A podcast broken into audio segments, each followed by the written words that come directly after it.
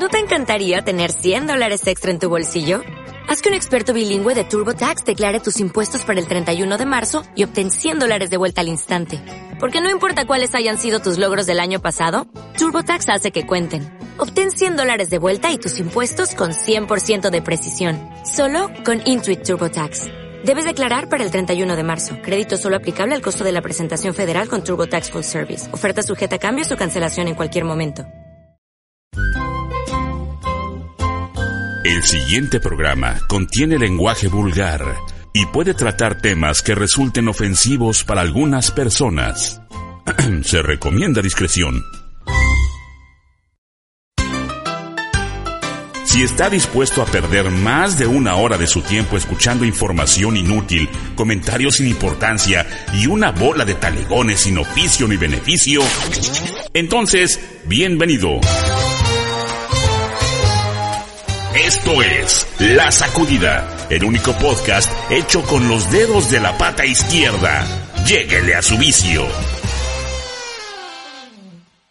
Para la sincronizada, amigo. Ahí está. Ya está. Ah, hay una sincronizada güey, ahorita. Ay, eh, caerían bien, ya ¿no? Es, ya, ya, es, ya es hora, güey. Me eché unos tacos de guisado hace ratito, no es por antojártelos. Pero me eché unos tacos de guisado de. Tacos de guisado nenas. Conste que no nos pagan. Pero bueno, amigo, el día de hoy sacudida número 202. Con invitado de lujo. Invitado místico. Místico, místico. no, no, místico no. Místico, no. No, místico Iba a no. decir misterioso. No. Y se, se cruzó con, Sí. con místico. No, no, es místico, terrorífico, enigmático. Y, todo Sor- lo y sorpresa. y so- y sorpresa sobre todo, ¿no? Así es, nos acompaña el día de hoy. Voy a empezar a leer algunas, eh, antes de decir el nombre, voy a empezar diciendo que fue locutor de su propio programa de radio, La Hora del Espanto. Está buena, ¿eh? Sí. Yo espero un podcast de eso. Este, fue primero en Radio Pájaro, eh, Radio Pájaro Hombre, así se llamaba, ¿ok? En ABC Radio, en Audiorama y MBS. También colaboró en el noticiero Consentido con Antonio Magaña. ¿sí? Ya desaparecido, que ya regresó, por cierto. ¿El Por- noticiero por- o Magaña? Por redes, en el noticiero, Ah. por- está por redes. Este, también participó, bueno, participaba ahí haciendo caricaturas en Ah, vivo durante cuatro años. Y aparte tiene ya cuatro publicaciones literarias. Ahorita digo cuáles. También trabajó en La Casa del Terror en el 2007. Y en el 2011 nace este personaje. Bueno, en el 2015. En el 2015 nace este personaje que presentamos hoy que nos acompaña, que es Che Juan. Che Juan. Che Juan, bienvenido, muchas gracias.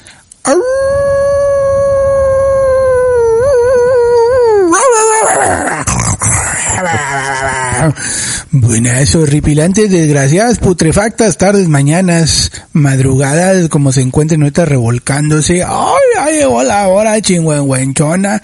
¡Lleve los dientitos! ¡Ay! Aquí se encuentra su cara pálida, Chihuahua.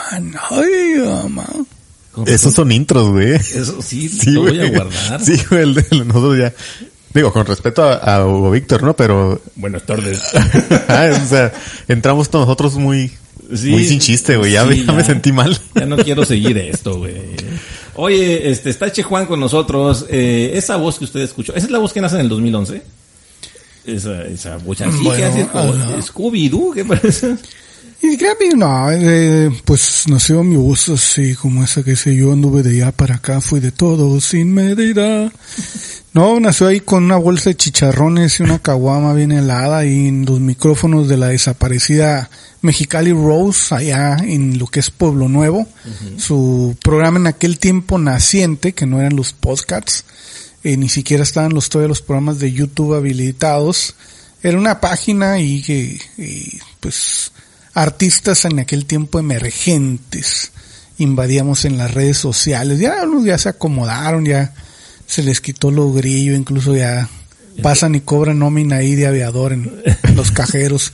No voy a decir nombres, pero pues son los que ahora ya, ay, que dicen señora gobernadora Marina del Pilar Avilés, hija de fulano de. Pero son otros tiempos. Oye, Eso ya cambió. oye, Juan, este, no sabes lo difícil que se me hace verte los ojos. Son para verte mejor. Cuando yo entré pensé que eran como los botones de, de, Como Coraline. resortes. No, de Coraline. Los, Coraline. ¡ay, güey! No, sí. Y son Este, otros ojos. Pero fíjate que She Juan tiene, tiene ya este varios, varias publicaciones, tienes cuatro publicaciones literarias. Este ha estado en cuatro ferias del libro en UABC, una en la Ciudad de México. Sí, tienes el libro, el libro negro, el libro blanco, que es el que yo, el que yo, pues yo lo conocí cuando compré el libro blanco. Es el más nuevo, ¿verdad? El libro blanco. Es el más nuevo. Y tienes aparte el libro que es rojo también, ¿sí, verdad? El rojo, negro, rojo y blanco. Negro, bueno, rojo uno, dos y tres. Así es. Y fíjate, no sé si te has metido a Google Maps o si te ha dado por curiosidad ir al Cerro Prieto. Ya ves que a veces... Sí, te dices, a ay, ¿qué nada. hago? ¿Qué- Quiero Hoy es domingo, ¿qué hago? Ah, voy a ir al Cerro Prieto. Ah, bueno. Ya ves que hay una imagen ahí de un sopilote que se hizo con... Sí. Ah, bueno, Che Juan es el, el- el diseñador Órale, el órale. creador de esa, de esa escultura, de esa obra de, de arte. Y es originario del Valle de Mexicali. Bienvenido, Che Juan. Muchas gracias por estar en la sacudida con nosotros. No, no, pues gracias por la invitación aquí. Estamos listos al pie y al orden para lo que se ofrezca. Digo, pues dijeron que aquí iban a tener ahí que, que un staff y que, que ahorita que iba a ir al Oxxo, que iba a traer algo y que medio helado, y unas águilas devorando una serpiente. El vato me pidió un alcacelser, güey. Un río pan. un río pan. Te- Tengo los sartán. ¿No te quieres uno? No, No, eso me suena medio feo, así que mejor me, me aguanto. Sí, este, no, si quieres una cerveza con toda confianza, ahí tenemos una de cervezas. ¿Cuántas? Sí, sí, dejé anoche, ¿verdad? Sí, sí, dejé. Este, pero bueno, vamos a empezar. Eh, che Juan, primero, ¿de dónde nace el, el Che? Es XC, se escribe XC. X, E, W, A, no, eh, pues che, pues ¿Qué quiere decir? Mira, es una larga y complicada historia que pues tiene que ver con varias definiciones. Una, la primera o la más conocida vulgarmente por la prole, es la de Che, es una contracción de Shayi. Shayi es sopilote en el dialecto cucapá. Entonces Che es porque cuando hice la figura había una maestra llamada Sonia Moreno que me empezó a decir el gran sopilote. Entonces la contracción la tomé de de Che, Chayí. Che en Argentina quiere decir amigo, boludo, pelotudo. Entonces, de ahí también. Más aparte que había encontrado por ahí una connotación semináhuatl que Che es cruce de caminos y de hecho la X, la pronunciación de esta dichosa letra que en otros idiomas pues ni siquiera pueden pronunciar México y le tienen que poner la J porque no saben qué onda. Y por último, eh, ahí ahorita que leías pues el, el antecedente penal, pues sí comencé en las, en las casas del terror en el 2007, no fue la única, participé en varias, creo que la última casa del terror creo que como en el 2018, y hubo una fecha en la que me ayudaron una gran cantidad de estudiantes que ahorita ya todos son funcionarios, y no estoy mintiendo, algunos son diputados, allá se andan peleando y que, que, que- que ya se olvidaron hasta el color que son, otros son empresarios, eh, ya son la mayoría son profesionistas, y cuando hicimos la casa del terror, que en aquel tiempo pues eran estudiantes, eran limpios y puros, pues Con eh, aspiraciones todavía. con todavía creyendo que podían Sí. cambiar al mundo y que valía la pena sacrificarse. Bueno, eso es Sí. otro tipo de aspiraciones, ¿verdad? Ya es que Maradona le duraron mucho tiempo. Pues, pues la envidia, dice la envidia que tienen para pagarla. Ándale. Ahí sí es cierto. a ellos, este, al no tratarme fuera de la escuela, eh, se les hacía raro verme y saludarme y comenzaron a decirme che. Entonces corrió el rumor, ¿no? Que yo era socialista, comunista y que que porque el che y que este vato es bien rojo y que la gaber y la chiflada. Y no, pues ya hasta luego me enteré que me decían che porque no se animaban a decirme pinche Juan. Y pues son todas las versiones acumuladas hasta ahorita de, de dónde sale ese nombre que es parte. Pues mismo yo soy un relato andando, caminante. Ay, no hay camino, se hace camino al andar. Pues hoy eh, cuenta cuentos el espectro vulgar de Mexicali, una revoltura entre chino, cucapá mexicano, eh, garbanzo con tortilla de harina y de maíz y un pedacito de carne. Ay, eso de, la- de las que son de las que están en el Michoacán de Ocampo de los Altos, que se escorre el cebito. Ah. Oye, che, este, ¿qué, qué? Ay, ay, mi tímpano. Este, el libro, yo tengo el libro blanco. Yo tengo el libro blanco. Estoy esperando que saques el, el tiraje de los otros dos libros para comprarlos. Pero cuéntame qué historias podemos encontrar en los otros dos libros. Ahorita vamos a hablar de las historias. El Che habla de mitos y leyendas de, de Mexicali y del Valle, ¿sí? Ya sabemos algunas de las clásicas, ¿no? La chica de la rumorosa, la de acá la de la carretera San Felipe, este, la, en los hospitales. De hecho, ya las tres catalogadas, ¿no? Así como hospitales, escuelas, este, carreteras de Mexicali, carreteras, bueno, carreteras de la rumorosa, de Tecate, de San Luis, etcétera. Ahorita de hasta Guanajuato, ¿no? Miren en el libro. Traes una historia también de, de ya de, desde de Sí, sí, Guanajuato. pues que el blanco literalmente me salió, así se me Ah, salió del albur. pecho. Pues bueno, no me salió directamente del pecho, pero pues ya ustedes se acomodarán de donde, sientan que les que se les aplica más o se les escurre, digo, en las historias. Lo que pasa es que originalmente era un compendio de relatos que comencé a escribir en el año 2000. Ah, en aquel tiempo que yo era joven blanco puro, con aspiraciones, con esos sueños que solamente los jóvenes se atreven a tener. Pues eh, me agarraba de vago por el Valle Mexicali y si había un lugar o algo que me llamara la atención, pues me paraba y me ponía a platicar con la gente.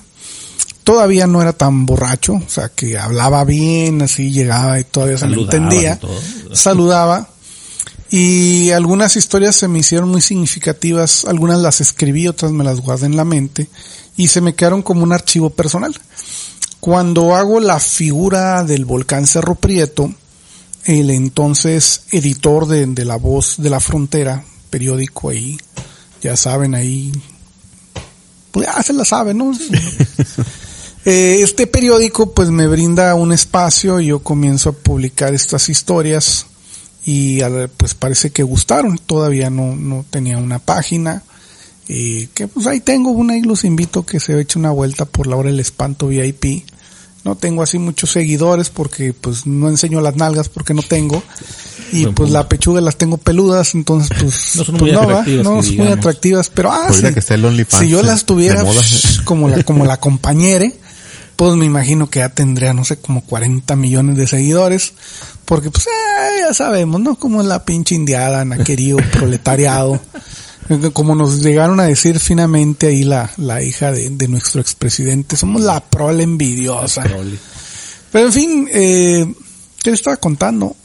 Ah, que el, el eh, bueno, esto fue una colección de, ah, es que se me juntaron cuando los empecé a escribir, me puse a escribir, escribir, escribir, y me salieron más de 150 relatos de historias de aquí de Mexicali, variantes, y algunas variantes a veces eran hasta más interesantes que la historia real, y luego cuando ya lo comparabas con, con, con lo que era la historia, la historia, pues se agrandaba.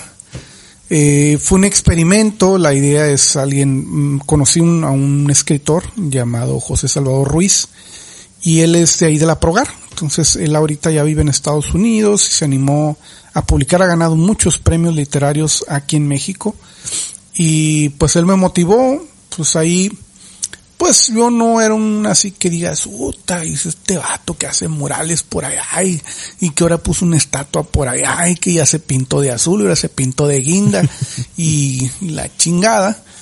No, pues eh, me fui a, a los Santos Augurios, me fui con la gente que me conocía, fui a una frutería, fui a una taquería, fui a un bar, fui con una banda de música, con un doctor psiquiatra y ellos me patrocinaron el libro. Entonces el libro original, el libro original trae en la parte de atrás en el lomo, lo bueno, es la contraportada así porque Sí, el lomo es la otra, sí, eh, eh, los logotipos estos. Entonces, saco 100 ejemplares y los presento allá en mi tierra natal con crepúsculos arrebolados, llamado Ejido Michoacán de Ocampo de los Altos, donde se dan los hombres, unas canotas. Y pues el día que lo presenté, pues vendí más de la mitad de los libros y en menos de una semana ya los había vendido todos. Entonces la respuesta, pues me asombró, mandé a hacer otros y se vendieron y mandé a hacer otros y se vendieron y luego por ahí entre esa gente que los estuvo comprando alguien los introdujo a una primaria. A los niños les gustaron, aunque yo estaba consciente que el libro no tenía un lenguaje para niños. Entonces después tuve que hacer una reedición de, eliminar muchos de estos vocablos. No porque yo los dijera, sino porque eh, yo soy fan de Juan Rulfo. Juan Rulfo en sus escritos él aclara que, que, los relatos que él escribe, igual que García Márquez, son crónicas que alguien más les cuenta. Entonces, para que la crónica quede como va, le respeta exactamente lo que la persona te contó. Entonces, muchas de estas historias me las contaban viejitos, que este es un paréntesis que hago, al menos del libro negro y del libro rojo, algunos de los ancianos que entrevisté cuando los hice actualmente ya fallecieron me acabo de enterar la, esa, el jueves me enteré, eh, hay uno en el libro rojo que se llama Los Cementales del Ejido Mérida, eh, fui a visitar a, a, mi camarada el jueves y me enteré que falleció antes de la pandemia, pero como la pandemia nos encerramos, sí. no lo había visto. Y pues estas crónicas así las fui aceptando y las fui poniendo. Entonces cuando ya sé que los niños lo están leyendo, pues ya medio cosa, entonces me meto a, a borrar a excepción de algunas, y siempre lo aclaro así para el que las tres personas que nos están escuchando, que lo lean en la introducción para que se sienten con ganas, así una y otra vez, lo lean para que se lo aprendan. Uh, yo menciono que los libros traen mucho calo y que o, o regionalismos que se recomienda que si lo lea primero el adulto y él le, le pueda contextualizar al, al pequeño lector qué es lo que está leyendo, digo, porque no le vamos a mentir ahí, inclusive a la Secretaría de Cultura se meta. Eh, los niños escuchan cuando los papás decimos groserías. Yo no soy papá, pero aquí estás tú, ¿no? Que estás sí. a tu chamaco y que vas manejando y que hijo de tu puta madre, quítate, parece imbécil y que ah, le tiras y vete a la verga. Y ahí te vas y el chamaco está escuchando, es una esponja, está escuchando sí, sí, y así con la maestra le dice, amigo, ¿por qué me vais a la verga, hija de su puta madre? Lo que ¿de dónde aprendió eso? Y es, ay, este niño, esa televisión, vamos a cortar todas las redes sociales.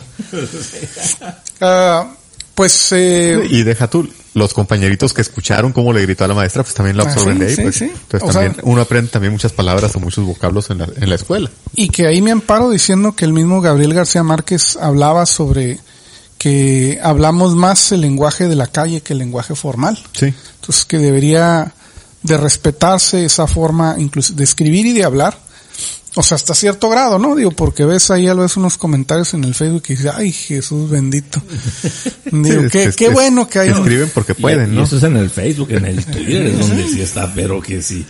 Ah, bueno, el punto es que cuando ya este, estos textos los niños los fueron absorbiendo, pues tuve que hacer modificaciones.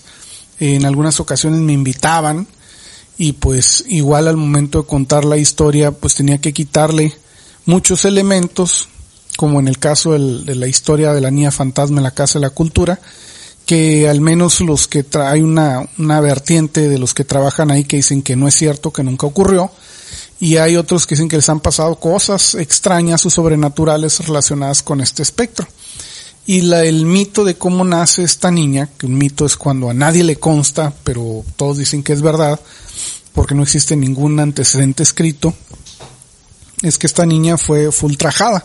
Algo como ahorita los casos que están ocurriendo ahora que ya todo está de moda, eh, que siempre estuvo ocurriendo, nada más que ahora, pues como están las redes sociales, ahora todos somos todos nos enteramos. editorialistas y Sí, todo el mundo sí, damos sí, nuestra sí. opinión. y- Opinólogos, ¿no? Sí, sí, somos, somos especialistas ahí en relaciones internacionales. Ya Sí. se nos olvidó allá, ¿no? Eh, ¿Qué era? Ecuador, eh, Kazajistán. Sí. Eh, Ahora ya, todos en Rusia, todos andábamos. Todos en Rusia y todos- Y, y ahora todos somos expertos. en- Sí. En, en trenes mayas, en, feminicidios. votaciones, en feminicidios. Antes, de hace unos años, epidemiólogos, ¿no? Éramos epidemiólogos todos, claro, sí. Y, y ahí te entras que también ahora sí, para que vean que, que están hablando con alguien letrado, pues Humberto Eco también eso lo dijo en algún momento, que cuando le des la palabra a un imbécil, pues eso es lo que nos va a cantar esa cultura de que cualquier idiota puede hablar y puede decir sus pendejadas. Sin ofender a nadie, ¿no? Estoy, digo, los que nos estén escuchando, pero pues ustedes lo pueden ver, o sea, los influencers, no estoy en contra de todos, hay algunos que, que sí traen buen contenido, y hay otros que es lo que acabo de mencionar, que es un sarcasmo, ¿no? Que andan enseñando las chichis o las nalgas, sean hombres o mujeres, y pues tienen ahí un montonal de seguidores, aunque el contenido no sea nada. Bueno, entonces, para no desviarme mucho, ya me puse muy intelectual, chingada, ¿no? Pues fue que estos libros, eh, la, la idea fue precisamente resaltar el folclore, la identidad de esta gente migrante, porque para el que no le guste aceptar, todos los baja californianos, a excepción de los nativos, todos somos migrantes, chinos, haitianos, congoneses, salvadoreños, hondureños, y nada, es que es bien de fuera del país, nosotros venimos de otros estados y traemos nuestras tradiciones, de hecho ahorita lo que estabas hablando, los tacos de guisado, pues aquí para empezar simplemente le llamamos taco de machaca a la carne cebrada, eh, a cualquier cosa, algo así que lo defiendo, es no le llamamos tortilla de harina a cualquier cosa, no somos fans así de 100%, 100 de la tortilla de maíz, eh, somos caguameros, hay una justificación antropológica y no estoy bromeando, eso es entre los mitos, porque a Chicali le gusta tanto pistear, pues también tiene que ver incluso esto de que por qué celebramos Halloween y estamos en frontera, no existía la línea divisoria en cierto momento, eh, las familias quedaron de los dos lados, el lenguaje simplemente vamos al otro lado, eh, pues alguien del centro no podría entender a qué estamos hablando, porque para nosotros el otro lado es una barda, que nomás le das la vuelta y ya estuvo. Entonces entran todo este montón de, de, de, cuestiones místicas entre lo sobrenatural, que viene siendo el, el mito, que lo acabo de mencionar, que en el libro menciona algunas eh, mitos Pucapá que me contó el señor Onésimo González, doña Pascuala Sainz, ambos ya fallecidos, y hasta doña Inocencia, de la creación del mundo. Y luego viene estando la leyenda, que es el mitad verdad, el mitad exageración, como la mujer de blanco que se aparece por la orilla de la carretera. El lugar sí existe, sí fue un lugar funcional, que se llamó la Posada del Camino. La parte que lo vuelve fantástico es si la mujer se aparece o no se aparece, si el feminicidio existió o no existió. Y entran otras cuestiones donde a veces algún día se me pasó la fecha, lo quiero poner para doctorado.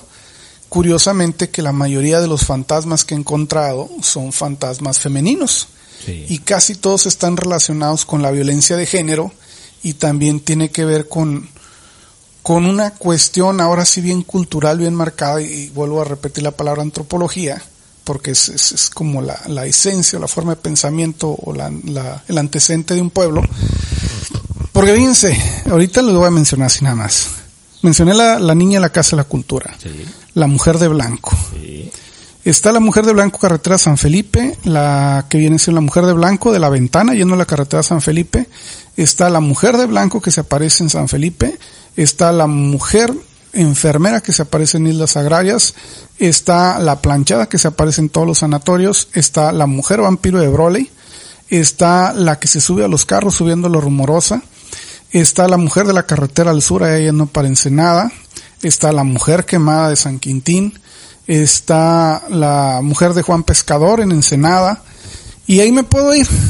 Y todas es la misma, que todas salen casi del mismo elemento, la llorona, y ahí es donde me regreso otra vez a hablar de cómo, cómo es que toda nuestra gente o nuestros abuelos lo trajeron.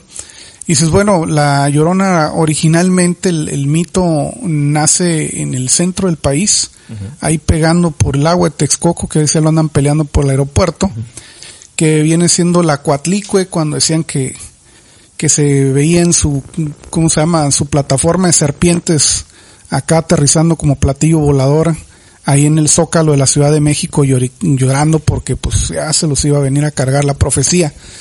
Y de ahí llega la conquista, en la conquista la convierte en Doña Marina, que viene siendo la, la Malinche, este, esta, mezcla de, de, la traidora injustificada que siempre nos han vendido de la palabra malinchista, es el traidor. Uh -huh. Pero pues fue una princesa que la vendieron, la regalaron, le hicieron de todo y ¿quién te va a guardar así lealtad? Una pinche actitud culera. y eh, de ahí nace La Llorona. Aunque aún existía otra historia anterior que era la, la Ixtabay, que era antes inclusive de, de la Cuatlicue. Y se va y de ahí empieza a ser pues como del colonialismo central de la Ciudad de México, eh, se esparce por todo México, bueno, pues porque finalmente pues era la base, ¿no? Y se, se va expandiendo y una de las más famosas es la Llorona de Guanajuato. Pues cómo se brincó la Llorona de la Ciudad de México a Guanajuato, y se en burro, en caballo, qué pedo. Y luego como llegamos aquí, pues mm, no existía el tren, el, el, el, el este, el, el Mexicali Guadalajara. Entonces se debió haber venido en barco porque, bueno, porque, pues, no pudo otra manera. Y entonces ahí te entran otras cosas, que te entra toda esta situación de la forma de pensar, de por ejemplo, mira, hay una bien interesante, la viejita del 5, No, que se aparece ese- supuestamente Pueblo Nuevo, no creo que era por lados. Ah, fíjate, tú la ves en Pueblo Nuevo. Se supone era en el centro, en el mero centro mero donde está centro. la catedral. Sí, que- Y, y en recorridos resulta, bueno, te lo voy a decir lo que, lo que compilé. Pues supone que no es un muerto ni es un fantasma. La viejita del 5 es una, es como el judío errante, no puede morir, o como el holandés errante. Eh, está maldecida porque igual que la llorona no cuidó a sus hijos, eh, algunos dicen que fue su hermano, otros que dicen que fueron sus hijos, eh, fallecen, eh, ella en arrepentimiento va y se confiesa a la iglesia de la catedral, que en aquel tiempo era la máxima casa de estudios evangélicos. Y entonces el padre, que no dice que padre, pues le, le dice que no, no, no le puede dar la- el perdón, entonces que tiene que ir directamente con el Papa a Roma a pedirle perdón a él y que él la libere de ese peso, pero únicamente lo puede hacer como manda. Puede hacer el gasto con monedas de 5 centavos. No puede recibir mayor cantidad ni menor cantidad. Tiene que ser un huevo de 5 centavos. Entonces ahí estamos con la cuestión de la devaluación, la inflación y pues la moneda aparece, desaparece. Pues Oye, nunca va a alcanzar a juntar la feria. Pues nunca lo va a hacer, con razón. Salinas le quiso hacer un paro entonces, cuando Sí. le quitó los tres ceros. Tres ceros. Sí, para era eso, parte de eso. Le vamos a hacer paro la viejita del 5, sacamos dos monedas de 5 centavos para que al completo. Y Pero, siempre lo pues, juzgamos mal. Luego se jodió porque pues fue cuando hicieron la cachanilla, entonces toda la gente del centro se fue a la cachanilla y la viejita del 5 ya no tenía clientes. Se quedó, se quedó errante en el centro. En- Entonces, fíjate que ahí entra esa cuestión, en que lo que acabamos de decir no suena tan, tan, tan sangrón, o sea, sí, sí, cam- sí ese pedo se marca. Y hace unos meses en un recorrido, eh, me salieron unas personas mayores que decían que la viejita del 5 sí existió. Y que era tu paisana, era de la colonia Independencia. Era una señora que pedía limosna. Independencia todavía ni existía en ese tiempo. No, es que la historia no es, es- eso es también la cuestión de la tradición oral, que es atemporal. O sea, cuando las fechas no coinciden, eh, fíjate, ahorita deja terminar y te cuento la otra. Entonces resulta que supuestamente ahí por donde estaba el cine Bujasán, que por ahí la doña se ponía a pedir dinero y después iba a la terminal de autobuses y se regresaba, ¿no? Y que con el tiempo, como la forma, eh, eh, estos personajes, como la Maguana en Tijuana, eh, como la, la, la novia del muelle San Blas, que sí existieron, Sí, ajá, el sí, público los va identificando, el caníbal de Palaco, y los va volviendo parte de- de- de- del folclore local. La señora cuando muere, pues siguen diciendo que, que ahí sigue andando y que, que no ha desaparecido.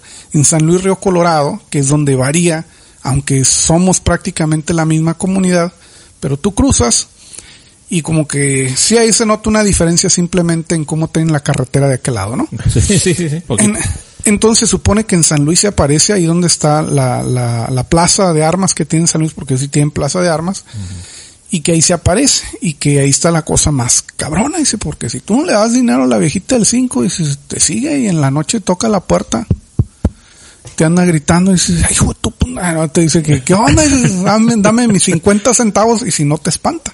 Ah, ya son 50. Ya no eran 5. Ah, es que la devaluación ya es la inflación, Ah, dice, todo es culpa de ANLO. Eh, no, no, no. Cualquier pero otro fíjate- gobierno menos de AMLO. Pero fíjate, eh, ahí es donde ya estoy mezclando cuestiones de una, como tú lo acabas de decir, cómo es que la cuentan si esto no coincide la fecha, estamos hablando de San Luis, estamos hablando menos de 100 kilómetros y ya la, historia ya varió. Y de lo que te decía, estas variantes, en la Dama de Blanco, que en el libro negro lo menciono, eh, se supone que realmente el evento sí ocurrió, pero no ocurrió en ese lugar. Ocurrió más cerca de Mexicali, pero a medida que la ciudad dio creciendo, la ubicación del fantasma lo han ido recorriendo. Corriendo. Ah. Y va a llegar un momento en que pues el fantasma ya va a andar allá por el lado de la laguna salada. Pues. A ver, ¿es una característica o es una condición que las figuras estas fantasmagóricas tienen que aparecerse en las zonas eh, fuera de la ciudad? Por ejemplo, No hay fantasmas en la zona dorada, por ejemplo, o en la zona, en, en el Cetis. ajá, o sea, dentro de las, bueno, hay, pero dentro de los edificios. Pero no hay en las calles. Pues mira, ahora con la tecnología, sí. Eh, eh, antes se podría decir, eh, esto me encantó, un, un- hay un, un documental que se llama precisamente La Noche, que pues habla que realmente el control de la luz en la oscuridad la tenemos, aunque el fuego supone que tenemos miles de años que lo controlamos, pero así dentro de nuestras casas y las calles alumbradas es un efecto que no tiene más de 150 años. Y a lo mejor tú o ustedes que son de la zona urbana, yo me crié en la zona rural, eh, donde a veces no había drenaje, entonces la, la letrina estaba allá afuera en la en el, en el monte, Ah, en el casi en el ras, y, y estamos hablando de terrenos más grandes, casas pequeñas, y pues no había luz, entonces te dan ganas de ir en la noche al baño y pues el baño está hasta allá y hay coyotes y ya vas caminando y ¡Ah! ¡Ah! Jesús santo y, ¡ah! y luego los coyotes se ponen a aullar y, y luego pues aquí tú te sientas en, en la taza y pues es blanca, o sea si ya tienes arro alrededor es otra cosa, pero es blanca, pero imagínate ir a hacer una letrina con un hoyo oscuro, o sea, no sabes qué hay ahí abajo. Y, de ahí salían que, que la mano salía y. Y, no, no estoy bromeando. O sea, de ahí va saliendo la cuestión de- del el miedo a la oscuridad que se va transmitiendo. Y que algo que se me hace bien curioso en, en estas historias y que así se lo trato de decir a los niños, es como una fábula, tiene, tiene una, una moraleja. Eh, ¿A quién se le aparece la dama de blanco? La dama de blanco se le aparece a los hombres solos, ¿Y por qué los hombres solos? Bueno, porque es un espíritu vengativo en la cuestión paranormal y en la cuestión de moraleja. Es que anda siendo un hombre solo a altas horas de la noche, lejos de su casa y de su esposa. Pues se le aparece la dama de blanco para que se le quite lo cabrón. Y luego, Alejandro. pues ya ves, Oh, oh. Dije que, que, ah, que, que llegó así con brillantina y oliendo. Fue la dama de blanco. Ah, que fue un concierto de Tatiana, mi amor. Y la tanga ahí amarrada todavía en el asiento del carro. Y que, Y me ay, dijeron secándote el que, sudor es, así es que el dentista me dijo que usaba hilo dental, pero me confundí. Pero, pues fíjate de dónde viene toda esta cuestión y cuando hablas más bien con los ancianos te das cuenta que pues ellos fueron jóvenes alguna vez y realmente todo esto sí tiene que ver en que andaban, pues andaban viviendo la vida loca y es una forma de aterrizar y de justificar ciertas cosas. Ahora que dices que aquí en la ciudad no se ven, bueno, ahora tenemos la tecnología, está el fantasma de la niña de galerías, la niña fantasma que hasta hay un, un video, en. YouTube Sí. en el cual eh, se supone una cámara de, de vigilancia la detecta y hay las psicofonías, tengo algunas que se han sacado aquí dentro de los sótanos de la chinesca y veía entre la cuestión de, de que aún estando rodeados de luz, rodeados de tecnología, hay cosas que no, no podemos explicar, que ya es, es este tema de la paraidolia, de lo que es el, la, la, ah, histeria colectiva, lo que es el gestalt, el Rochard, que es ver cosas que ah, te puedo decir cantidad de fotos que a veces me han mandado y mira ahí en la ventana y que, que y Se ve y claramente. métele cuatro o cinco filtros, voltea la cámara y cierra los ojos, vas a ver que hay una niña ahí. Y Es como "No, los que ven a la Virgen en todos lados, ¿no? En el pan tostado. En el pan tostado, en el caparazón de una, de una tortuga. Simón. Sí, ¿no? Ahora sí, cuando ya son cosas así que, que definitivamente no puedo explicar, como hace un momento me preguntabas, que en el caso de Macawi, que efectivamente se registraron en videos, así existen esas imágenes, eh, están en medio del desierto, son figuras gigantes o pequeñas figuras formando figuras gigantes como píxeles. Y ya te quedas, ah, caray, pues, ¿qué onda aquí con esto?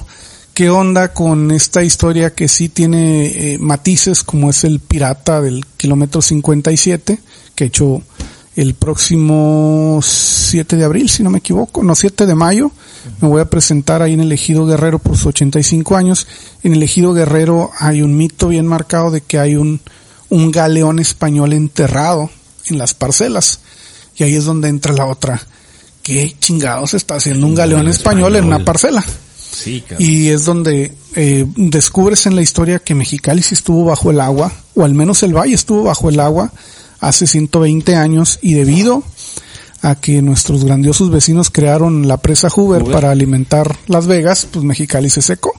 Y ahí te salen un montón de colas, ¿no? Pues, ¿Por qué se está extinguiendo la vaquita marinera? Ya se extinguió. Pues porque le quitaste su estuario. Eh, Mexicali no era un desierto, no es un desierto como nos venden. Eh, Mexicali era un valle, Mexicali estaba a la mitad del año con agua, eh, teníamos una laguna salada donde se podía pescar, A mí me tocó ir cuando tenía agua todavía. Fíjate. Sí, sí me tocó con agua. pues estaba mojadita. Todavía, todavía Sí. estaba mojadita. Sí, pues, Sí me veo si me hago para atrás en aquella cámara, Floor Manager. no estás albureando, ¿ah? No, no, no. Sería incapaz. Pero, pues bueno, miren, eso, todos estamos ahí hablando, ahí, y luego viene ahorita, se, se me han ahí, a veces me agüitan Los, chavos de la nueva generación como me salen con los mentados icebergs. Y los iceberg, si tú los analizas tanto en redes sociales como en YouTube, eh, lo que pasa es que son hechos por chavos de esta generación, o sea que nacieron entre el 95 y el 2005, o sea que ya tienen acceso a las tecnologías como lo que tú tienes ahorita, tienes todo el equipo aquí en tu casa. Digo, ya ahorita voy a avisar para los tecolines que se echen una vuelta, ahorita vamos a decir el nombre. Cállate, los ojos estás bien. Digo, es fácil de seguetear esta reja. No, Y- no ocuparon. No te te cuento la historia. Bueno, pues, pues esto que, que estamos en- entre en serio y en broma, pues, eh, como te digo, eh, alguien que tiene los medios y, puede hacer lo que digamos ha hecho Luisito Comunica o Wherever Tomorrow, y pues realmente su intención, igual como lo han explicado muchos comediantes en su momento, Jorge Ortiz de sea, su función no es educar, su función es simplemente Entretener. entretener. Y entonces sacan sus icebergs de que esto que acabo de decir la viejita el 5. O sea, no se informan, van y encuentran la primera página que vieron, la dan como real, la platican como real. Los chamaquitos de, de- el público que el que va dirigido a eso lo cree, se lo traga completo. Y entonces de tener una realidad como lo que viene siendo este, este efecto que ahorita tienen el supuesto Chinatown que tuvimos aquí en Mexicali, que pues está registrado que realmente aquí en Mexicali nunca hubo un Chinatown, ni tampoco existieron la red de túneles. Pero ¿cómo le dices a la gente que al estadio ya les ahora se llama Santa Mónica, que ahora se, que ya no le puede decir el, el nido de los águilas? Pues le va a seguir diciendo y le va a seguir diciendo. Sí. Y pues entra ese, ese choque de las dos generaciones, entre el viejito que, que suena muy curada, que te dices que antes todo esto era monte.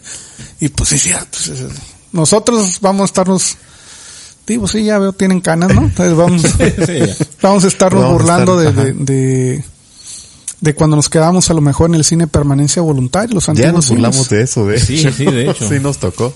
Sí, Pues yo- sí. me tocó ver. He-Man en el cine, güey. o sea, Tiburón. sí, tiburón, güey. Y ahora vas y está un chamaquito ahí de brackets que te dice, es que los asientos de azules son los que están desocupados. Y ya, chingado. ¿Recibo, recibo 200? Ay, güey. Oye, oye, Che, este, a ver, de, de las historias que, que a mí me tienen con, con pendiente, porque yo no, encuentro, no le encuentro una, Pendiente, por decirlo de una manera. por decirlo de una manera, el, el- el famoso cuento del chino sin cabeza. Ahí, ahí yo tengo una duda de cómo saben qué chino si no tiene cabeza. Este es una historia de que se cuenta que está aquí cerca de la Plaza Mandarín. No sé si la has escuchado esa historia. Que ahí en una fábrica se aparecía un chino y que les, des- des- desajustaba los, este, les descalibraba las máquinas. No, pues sí, están seguros que me invitaron a mí, digo, porque, porque es la que cuento en todos los recorridos, es una de las que más platico y la tengo ilustrada y todo el asunto. ¿Y cómo saben que era chino si no tiene cabeza? Ah, traía vestida de kimono. No, kimono es japonés, pendejo. No, pues, no, pues, No, no, no. Andamos No, mal. pues dicen que se baja los tramos, nah, no es cierto. Eh, Y ahí no, sabes pues- que orientales. orientales, no, pues, eh, porque esa historia tiene que ver con la xenofobia, o sea, en broma, en broma, pues yo la platico ahí, que digo que es porque pues, pues, ay, no, no, está muy largo para contar ahorita, pero eh, tiene que ver con un linchamiento, un linchamiento a un, a un asiático por haberse casado con una mexicana. Eh, recientemente se volvió popular, pues precisamente lo que estoy diciendo, yo no estoy en contra de, de, de dignificar lo que viene siendo la población china que ha trabajado mucho para Mexicali para mejorarlo. Y um, en la, la, recientemente lancé la película Sonora por Sonora. Netflix y es creo que la que mejor trata el tema o, o, o la más popular de que si hubo una persecución a, a, lo que viene siendo los asiáticos como ahorita ocurrió recientemente a los hondureños o en su momento también una resistencia a los haitianos que pues son gente que está migrando y los locales tienen algo que pues mencioné la palabrita para el que no quiere buscar en el internet xenofobia significa miedo a los extranjeros uh -huh. todo le echas la culpa a ellos o sea ANLO ha de ser extranjero porque todo es su culpa y, resulta que este chico o, la historia que contaba esta historia yo la tomé de Pedro González. El señor Pedro González era un profesor cuentacuentos famosísimo aquí en Mexicali una institución, el Santo Claus de Mexicali, y en un momento yo colaboré con él y se le escuché, me gustó, y vi ese trasfondo, que hay, un, hay historias aquí que son locales y que tiene que ver con que la historia, la mayoría de estas historias que les estoy diciendo no son para niños, son historias que hablan de la violencia, eh, el, odio, la xenofobia, el machismo, y que al irse pasando de voz en voz se vuelve como una, ahora sí, una moraleja, y la, la gente los, los va capturando, como el, el morbo del, del, caníbal de Palaco, eh, lo que te decía la viejita del 5, eh, la chinesca, porque la chinesca, ahí entra un contraste bien curada de que la gente se pone así como, ¿y en serio? ¿En serio hubo túneles? cuántos narcotúneles no han salido ahorita y que ahora salen que se sorprenden. ¿Cuántos salen en los últimos cinco años? ¿no? Sí, güey. O sea. ¿Cuántos casos no ha habido de tráfico de, de nuestros paisanos sí. eh, o latinoamericanos que han muerto encerrados en, en estos furgones del, sí, tren, sí, del, tren, abandonados en el desierto? Y ahora se sorprenden de que los apilaban en, en un sótano y que dicen algunos que no es cierto, que sí es cierto pues son bestialidades que están ahí grabadas y que sí existieron y que sí, sí siguen ocurriendo. Sí, pues si pasaban, si siguen pasando ahorita que no pasaran hace 100 años, ¿no? Exactamente. Y, y, de, y de peor manera. Sí. Así es. Y luego más también con lo que estamos hablando ahora que se volvió popular lo de los feminicidios, que el, el, la trata de blancas o la trata de personas siempre también ha existido. Y en las leyendas uh, se maneja como siempre algo lejano, algo, algo distante pero es una manera... O como casos aislados, ¿no? Así que, es. Que, que, rompían como dentro del, del, de lo cotidiano. De nuestra realidad, que Ajá. ahorita el que nos esté escuchando y nosotros mismos aquí, a pesar de que ahorita estemos aquí con tu refri, aquí todo dar, que ahorita ya me dan a pasar una chévere. Ay, perdón. Sí, sí. Y que en este momento está ocurriendo eso. Ajá. Está en alguna parte de la ciudad, no necesariamente eh, la zona de, la zona rosa, sino en alguna casa está existiendo abuso a un menor, a, una mujer, o el mismo al caballero o un anciano, y pues nada, hacemos como que no pasa. Igual el maltrato animal, y ya todos sabemos, en su momento ahí también tengo el caso de los comegatos, que, que fue conocido y que inclusive hay, hay artículos en los diarios locales sobre que efectivamente la población sabía dónde se ven, dónde se compraban gatos, para después revenderse como, como carne. No sé si para consumo, pero sí existió y sí está la nota. Entonces ahí entra esta cuestión de, de, de, de aceptar y no aceptar, de, de, de, de descubrir que Mexicali aburrido no es. Historia tiene y mucha. Y mientras se siga moviendo esta cuestión de la población, pues siempre va a seguir dando historias y pues nunca se me va a acabar el material. O sea, cada que yo doy un recorrido, eh, cada que me paro en algún lugar resulta que, que hay alguien que tiene algo que contarme. Y, y, siempre una nueva historia, ¿no? Una nueva historia como lo que dice, o sea, ahorita que, que, que, que estaba diciendo Enrique. Israel. Israel. Uh, no, pues ahora sí que andan apoyando a Putin o qué onda. ¿Qué no, eh, Pues él contó ahorita que el chino en una fábrica, yo me la sabía que era por la Paca, y hay otra versión que dice que es Pueblo Nuevo, y, y es donde se adueña uno de las historias. Pues para no tener cabeza se mueve muy bien. cabrón. Yo, yo me imagino que debe ser Pues como qué que sabroso. empieza la historia, alguien llega a la conversación de la historia y no escucha bien todos los detalles. Entonces, O, como o le, que se o le van- va, le va agregando. se van también, agregando cosas porque es como lo que pasa con el teléfono descompuesto, ¿no? La- las historias van cambiando, pero pues Y- y yo se creo va que también- perdiendo de dónde se originó. Y también se van como regionalizando, ¿no? O sea, También. también tienen que irse como que adaptando a los... Sí, pues no falta que llegaban los parientes del sur, por ejemplo, con sus historias, las platicaban y después el niño que de la primaria que Sí. escuchó la historia, pues no sabía de dónde venía la historia y la termina contando como que fue algo que le pasó a su tío. Ajá. Entonces, si le pasó a su tío, pues pasó aquí en Mexicali, ¿no? Sí, aquí le, ah, en el 2018, ah, logré hacer un convenio con el Museo de, de Torturas de Guanajuato. Oh, está tú padre. fuiste, ¿no? Sí. No, sí, fuiste, sí. Pues eh, me presenté ahí a tres días y pues no voy a mentir, no me fue bien. Y no me fue bien porque fue una de las experiencias más grandes de mi vida que me sentí siendo un paletero vendiendo pues nieves en Alaska. Sí, pues, Y sí, pues sí, yo, yo les llevaba que el charro negro y que Carlita y que la viejita del 5. Iba así, hasta el niño que estaba ahí limpiando zapatos me decía, miren, en, ese, en esa loseta se aparece una niña llana, viejita, ya empezó a enterrar. Todo, todo, todo, todo, todo, todo tenía leyenda. Y decía, no, pues, pues ladrón de va. sí. Aquí como. ¿A dónde vine a caer? ¿De qué hablo? Pues es donde entra esa cuestión de, de del folclore, de ese misticismo, de que por ejemplo, a, ahorita un, decirle a un joven que entrar a, la independencia en la noche, pues que antes mm, te, te violaban, te enterraban, te mataban, te desenterraban, te volvían a violar Y te volví a enterrar. y te volvían a enterrar. Y ahorita, pues la independencia, pues es otra cosa. Eh, la Robledo sigue siendo un mito, ¿no? Eso sigue siendo ahí. Ahí sí encuentras hasta Medusa. Pero ha habido colonias que han ido perdiendo esa, esa característica. La Jabonera, la Bellavista, Pueblo Nuevo, la Baja, Pasadina y la Hidalgo. Eh, pues a medida que la ciudad va creciendo se van urbanizando tal como, como son. Imagínate un día que, que, ahora quién iba a pensar, pues no, que la zona dorada iba a estar yendo para el aeropuerto. Ah, sí. Y Ahorita lo peligroso que es Valle del Puebla y todo lo que sea el Puebla, ¿no? Es, es donde está. Pedregal y- Pedregal y todo eso. Y con el tiempo, cuando crezca la ciudad, si es que no nos morimos antes, ya ven que ahí andan que ahora sí que no mires arriba, que porque ahora sí ya nos va a acabar el agua. Imagínate cuando los extraterrestres bajen y descubran el planeta y digan, ay, que ahí para el Pedregal, dicen que se aparecen unos cholos zombies.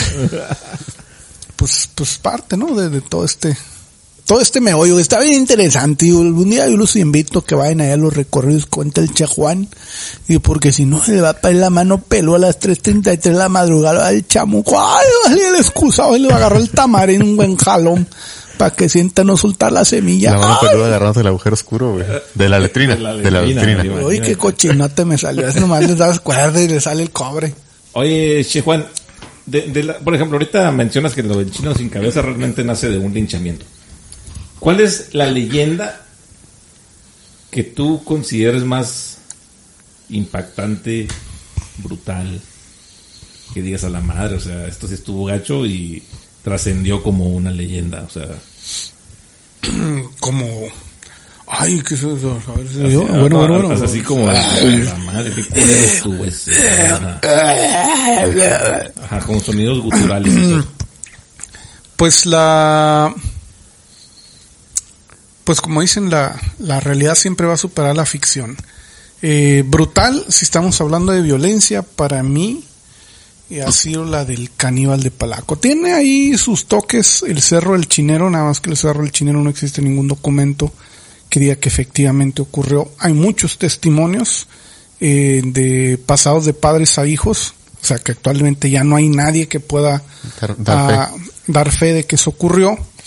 Eh, sin embargo, aunque también hayan para el lado de, de lo que viene San Quintín, que está el de la, de la, el árbol exorcizado de la, de la poseída, pues igual también es simplemente un, un relato, pero sin embargo el que sí existe una nota periodística que ocurrió y que fue un hecho real fue el caníbal de Palaco.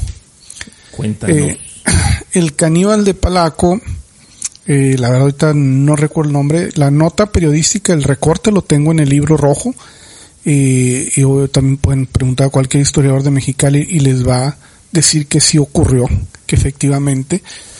Y he tenido la fortuna de hablar de algunas personas que lo conocieron, tanto una persona que lo, lo trabajó, eh, siendo el, el profesionista empleado del Cerezo, aquí en el, en el centro de Mexicali, eh, otra persona que eh, pues lo, lo tocó evaluar y una más que dijo que trabajó con él antes de que hiciera esta situación. Uno sin brazo, ¿no? Mm, Pues era un, Sí, yo trabajé con él, recuerdo bien.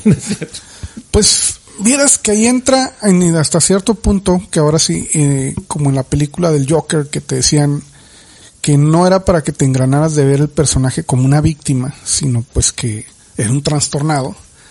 La historia del caníbal de Palaco tiene una tinte muy parecido a esta canción de Joan Manuel Serrat que se llama De cartón piedra. Era una persona que vivía en la marginación, donde ahorita es la entrada a la Robledo, donde estaba la zona rosa de los, de los hotelitos y las cantinas, que para el que no se acuerda, bueno, Palaco tenía ahí una zona rosa muy marcada, y ahorita está la comandancia y la bombera ahí. Y pues por esa zona vivía el caníbal. El caníbal pues era un hombre solitario, marginado, eh, no era graciado, era casi como un Igor, medio jorobado, barbón, eh, bajito. Y se decía que él boleaba. Oye, no estar hablando de mi amigo. No, pues este ya, ya agarró Yona y pues aquel, digo, no se la ha comido. Bueno, en ese aspecto no. En ese aspecto. Eh, y resulta que el caníbal trabajaba eh, boleando Ah, zapatos. Ah, era Gigolo. no, pues es que eso pasó después. Ándala. Trabajaba boleando zapatos cuando el Parque Chapultepec, o el de los niños héroes, como algunos lo conocen, era realmente un lugar de encuentro en Mexicali, un lugar, mm, ay, perdón, concurrido. Y se dice que mientras boleaba zapatos, al rato se iba a lo que viene siendo la Plaza del Mariachi y ahí se enamora de una indigente, eh, enferma mental igual que él, y él se la lleva a su casa de cartones. él siendo una persona solitaria, como mencionó ahorita la canción de, de este Joan Manuel Serrat, eh, Joan Manuel Serrat habla de una persona solitaria que se enamora de un maniquí, se lo roba del aparador y en su casa él baila y lo besa y, él para el maniquí está vivo de tanta soledad que tiene. Entonces se supone que este chavo, la historia crónica que hasta la alarma la vino a cubrir la revista famosa Alarma, este señor se la lleva a su casa, la muchacha o la señora desaparece, eh, él era pues un, no podríamos decir que un homeless porque pues sí tenía su casa, eh, se encontraba algo y se lo llevaba, entonces la historia más popular es que de ahí cercanía, en un banco, el estacionamiento tenía una cadena y a él se le hizo fácil llevársela, entonces agarra la cadena, se la lleva a su casa, no la puede cargar y la arrastra. El guardia de seguridad ve eh, el rastro y pues ya ven esos guardias de seguridad que se la dan de judiciales y que De FBI. FBI y él quiere llegar a, presionar al, al caníbal, encuentra la casa vacía, entra para extraer la cadena y lo que se encuentra es con, con restos humanos.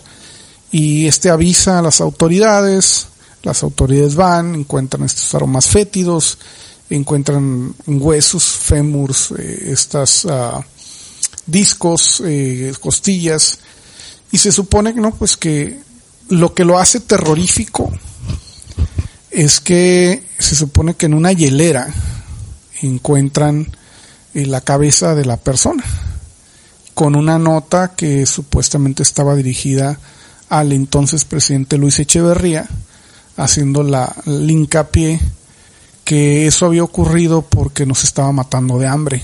Ay, cabrón. Entonces, él acepta lo que hizo, que, que pues lo hizo para que nace. Esta es la parte donde digo, sus- entre romántico, triste y dramático, que él se supone lo hizo porque no quería que ella se fuera. Entonces, eh, la manera de retenerla es comiéndosela. Y él se supone pasa sus días en el cerezo donde, eh, pues, alguno, una de las personas que me hizo relato dice los presos le tenían miedo, lo molestaban y cuando lo hacían enojar él decía que se los iba a comer, entonces los demás se le separaban, que con sus heces fecales hacía una cama y en esa se acostaba y nadie se le arrimaba y un día simplemente amaneció muerto. Entonces, entonces contarles todo esto y se los cuento así pedacito, así tranquilito. Pues imagínense qué historia tan, tan gruesa, tan truculenta, eh, tan triste al mismo tiempo, porque es donde volvemos. Estas personas ahorita están aquí viviendo al mismo tiempo que nosotros, rodean la ciudad por las calles, son a los que eh, están en el semáforo y les subimos el vidrio para que no estén chingando y que decimos, ay, nos están matando de hambre y con la refrigeración arriba y comiendo churritos y el otro cabrón allá afuera en el solazo. Y entramos esa controversia de realmente qué es morirse de hambre y qué es realmente ser pobre y realmente a quién se están chingando. Y es ahí donde entran las historias de terror de a de veras. Y si realmente eh, estamos donde decimos que estamos o nos estamos haciendo pendejos. Tarán. Qué intenso, Sí. carnal. Y muy reflexivo, al final de cuentas te- sirve para eso, son, son para las moralejas, la enseñanza que te deja, ¿no?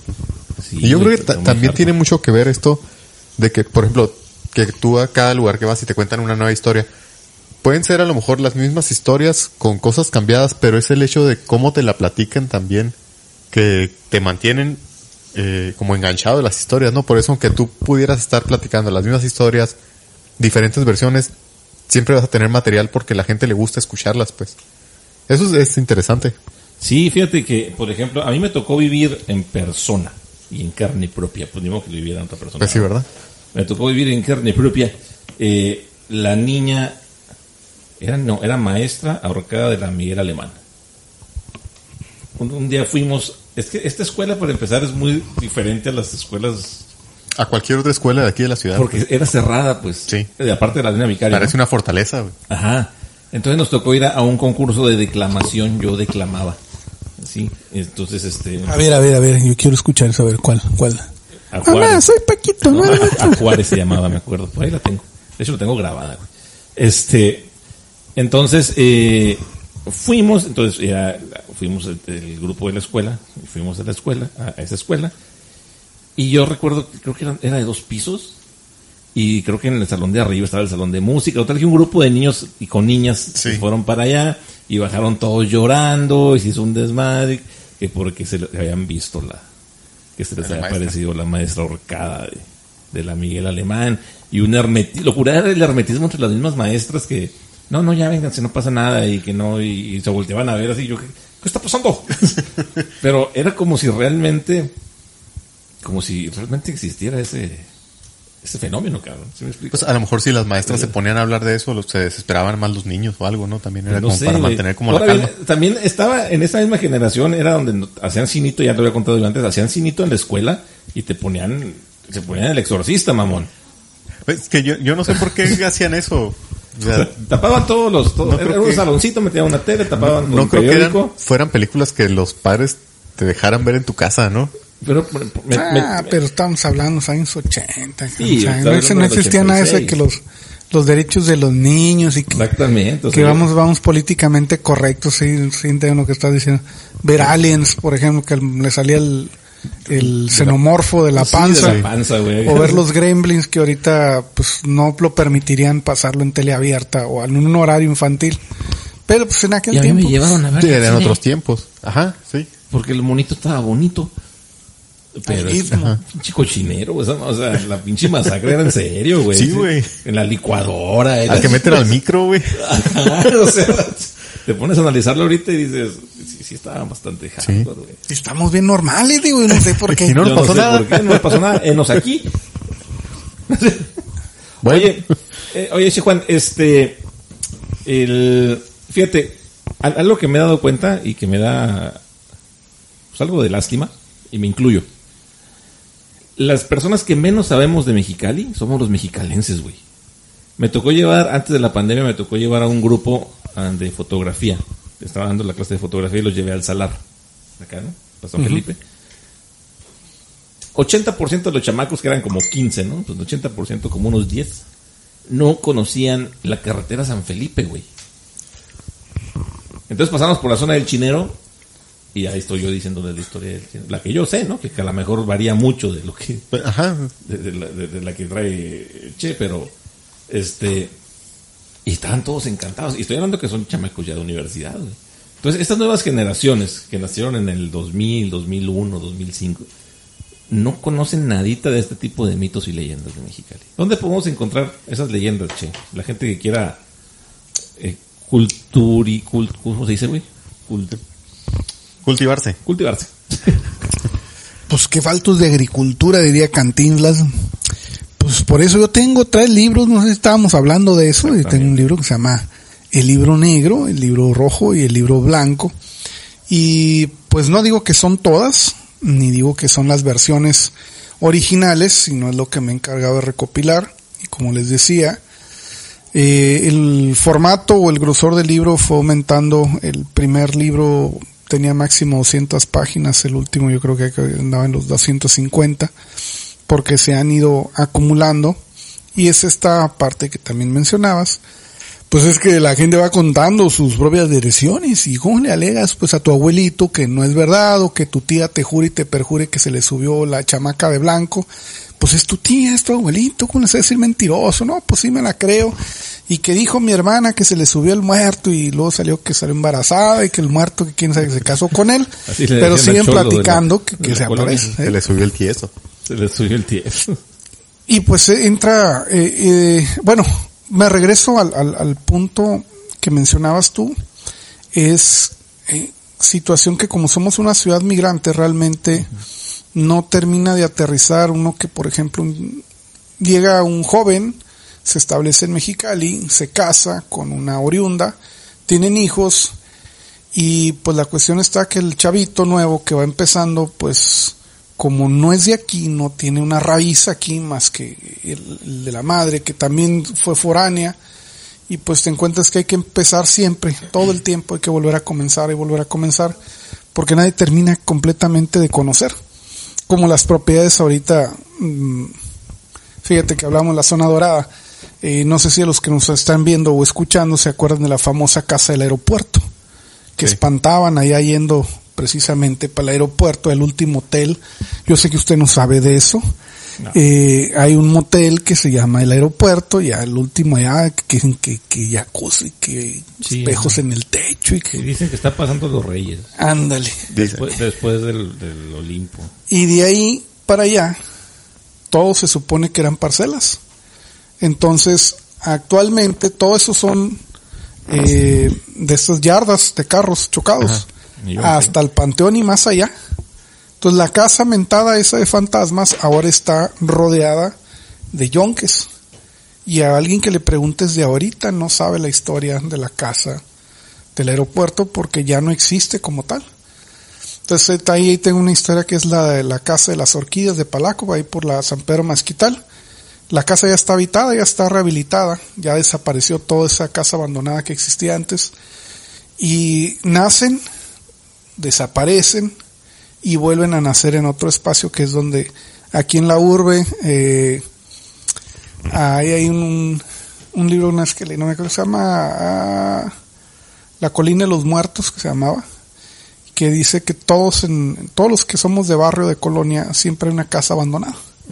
Sí, Y en lo que éramos morrillos siempre existe el mito que esa casa tiene algo. Sí. Y ahí se va corriendo, diferencia de un fraccionamiento, pues un fraccionamiento todo está limpio, todo ahí está vigilado, entonces no hay ese espacio. Eh, Más que ahora que he visto en los youtubers que esa casa eh, no está habitada desde hace 20 años. Dicen que y, vive Luis Miguel. y y dice, lo curioso es que el fraccionamiento apenas tiene dos, pero tiene 20 años abandonada casa. y puras de esas. Oye, el otro día estuvo por aquí el buen este Iván Ramírez, el mejor conocido en el bajo mundo como el Pinky, con su podcast Señores con, con Internet, y, y que también habla de muchos eh, de, de- de leyendas y, y de historias de terror, pero a nivel internacional, ¿no? Ah, o sea que yo no valgo una chingada. No, no, espérate, Déjenme tomar espérate. cerveza y me voy. No, me refiero a que... Cuando acabó esta cerveza, una más y me voy. Eh, me refiero a que él agarra información como que a nivel global. ¿sí? Pero contó una historia de una casa en la colonia Independencia. Que todavía estamos viendo aquí, vamos a mandar a corroborar el dato. Este, ¿te acuerdas la que contó del viejito? Sí, sí. Ajá.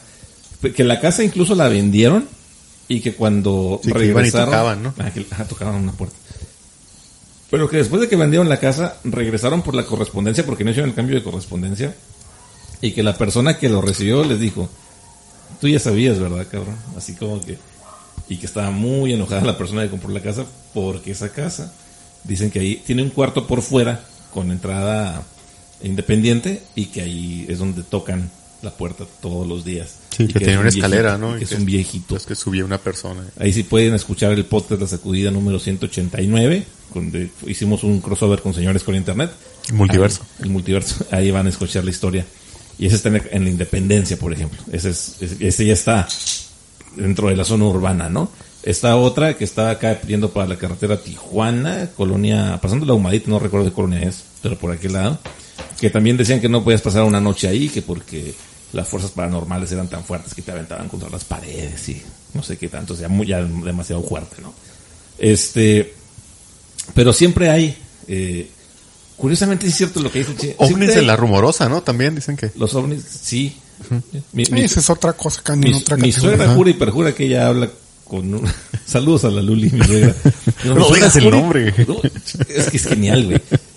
Jura y perjura que ella está contactada, güey, y que...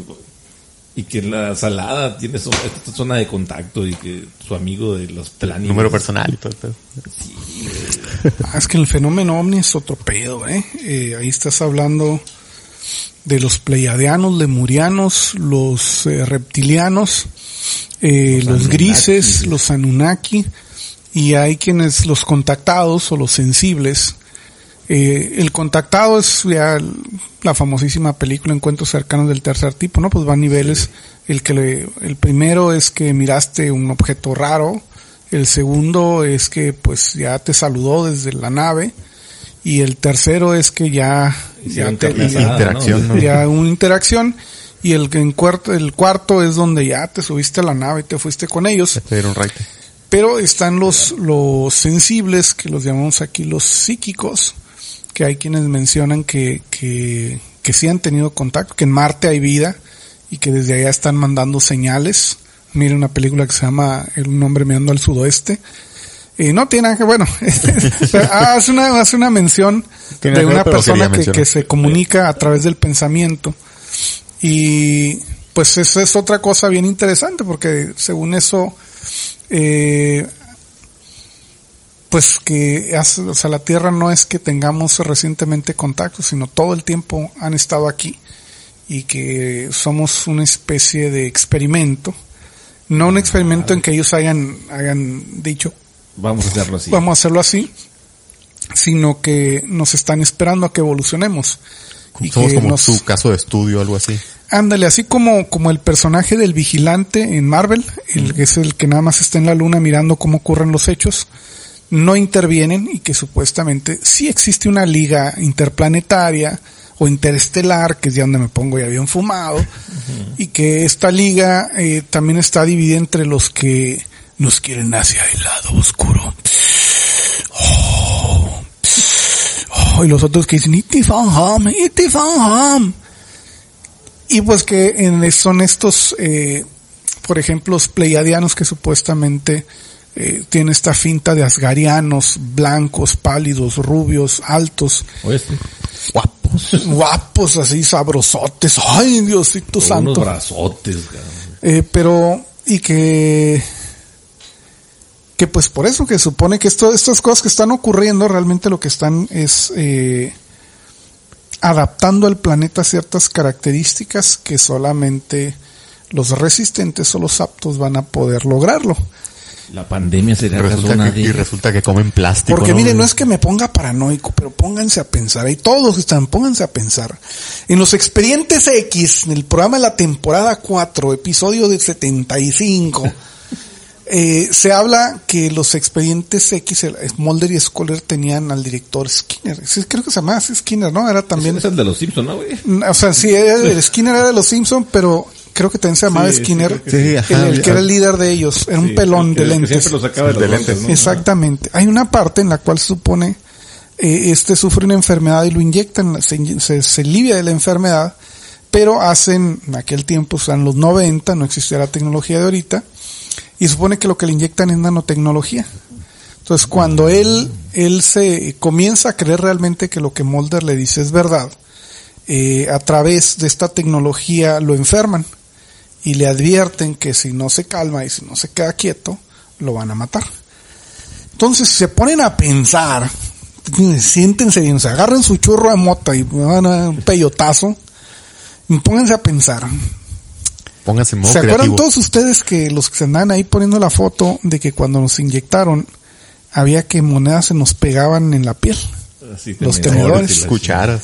¿Y qué pasaría si este efecto de rebaño, de estarnos vacunando, nos está preparando para que en algún momento con un magneto gigante o con estas frecuencias radiales que no podemos ver, simplemente como en la Matrix, así me Y todos para arriba. todos para arriba. A ver, a ver, así como a Wolverine cuando llegó Magneto y lo levantó en el aire con el adamantium. Nomás que a nosotros nos van a salir las garras, y aunque nos salieran nos va a cargar la A, chingada. a mí me dicen el Wolverine, siempre ando con las mismas garras. Pero este. Y, con el No, es por, trasero fuera. dejas, es por como dejas el baño. Ah, también, güey, todo, todo Todo rasguñado. rasguñado. Oh, es interesante la, la, la, la pinche, el punto de vista, ¿no? La, la- la teoría esa. Y bueno, es que los puedo poner triste, pero tengo recorrido a las 5, entonces eh, Oye. nos quedan pocos minutos. Pues vamos, vamos a, entonces a, empezar la despedida. Pero, ¿qué onda? Este, yo creo que deberías de echarte otra vuelta, pero ahora para platicar de ovnis. ¿Cómo la ves? Está chilo, está, está más maníaco. o sea, Y, y, y tenemos, te prometo, tecate roja. No, chale. No creas que esta me la estoy tomando muy a gusto, eh. pero- Digo, yo soy, yo pues soy pura gente fina acá. Ah, bueno, entonces, Pura Constellation una Brands. Constellation, ¿verdad? Todo fue culpa de Anlo que se fuera la gran, el gran trabajo que iba a haber para todos. Ok, pues vamos a despedir entonces esta edición número 200. ¿Dó- ¿Dónde pueden encontrar tus libros? Mm, Bueno, los pueden encontrar en mi página que viene siendo La Hora del Espanto VIP, eh, Tour Ejidal, o eh, también con mis amigos de lo que viene siendo La 1 para 3, con número La 1 para 3. Y hay un lugar que se llama Café Lazy Bear, allá por la avenida Madero, frente al banco, en lo que es la Plaza París. Ah. Y pues no sé si todavía lo estén vendiendo allá en el ejido Michoacán de Ocampo, en Miscelánea Alex, ahí también los pueden encontrar. Antes tenía más lugares, ah, en Calexico, en Calexico, en Claudia Registration Service, ahí por la Harold, atrás del Jack in the Box, ahí también los pueden encontrar. Ah, pues ahí está. Ahí está donde pueden encontrar ustedes los libros. ¿Ahorita están en existencia todos o nada más está el, el blanco? Ahorita Saca- ya tengo, tengo, pues te los aviento para que te quedes conforme. Ya me. Eh, pues sí los tengo ahorita, algunos, de hecho la llamada que, que llegó antes de que iniciáramos el post eh, fue avisarme que ya salió una tanda. Ah, excelente. Eh, ¿De los cuál? que- ¿De, de los dos? ¿El el negro y el rojo. el rojo. Y pues los, los, el libro blanco es el que se está terminando. Y pues al menos en unas semanas voy a tener, o sea, me refiero, a partir del lunes eh, va a haber, porque la verdad sí se venden mucho. Qué bueno. Ah, digo que no me escuche Hacienda porque entonces me van a chingar. Pero, Ah, pues, pero son, no, no se venden, la gente hace Me los- donativos. me los- Es Don- los- donativos, ¿no? Son Sí, donativos voluntarios. Voluntarios, ajá. sí, así es. Donativos voluntarios obligatorios. Sí, no, no, nada más son donativos. Muy bien. Cuota de recuperación. Excelente, pues bueno, en cuanto salga el, el- el- el- bueno, ahorita es a partir del lunes, este, vamos a, a estar recordando a la gente dónde puede encontrar los libros del buen eh, Chihuán. para Hay que poner el link ahí a Sí, la página. También ponemos los, links a las páginas de, de- que nos comentó ahorita, pues para que la gente lo, lo pueda eh, consumir, ¿no? Para que, Pues sí. para que encuentre el libro, que la verdad está muy interesante. El otro día, yo estoy leyendo el libro blanco, me aventé el otro día fui a echar gasolina a la Sácame de una duda. Ese lo compraste en la feria del libro, ¿no? Te echo una hablada, fíjate que sí. Efectivamente, este, haz de cuenta que fui a echar gasolina a la Costco, tenía que hacer una hora de fila, y mira. Ay, Carlos, Carlos ultratumba. Recuerdo. Este, pero sí, ahí me puse a leer el, el, el libro, el libro blanco. Y en, en, ¿En ese la fila? rato, en la fila, pues una hora. De, a ver. Oye, que conociste, ¿cuánto nos queda de tiempo ahí? ¿Cuatro minutos? Ah, en eso, en eso sacamos.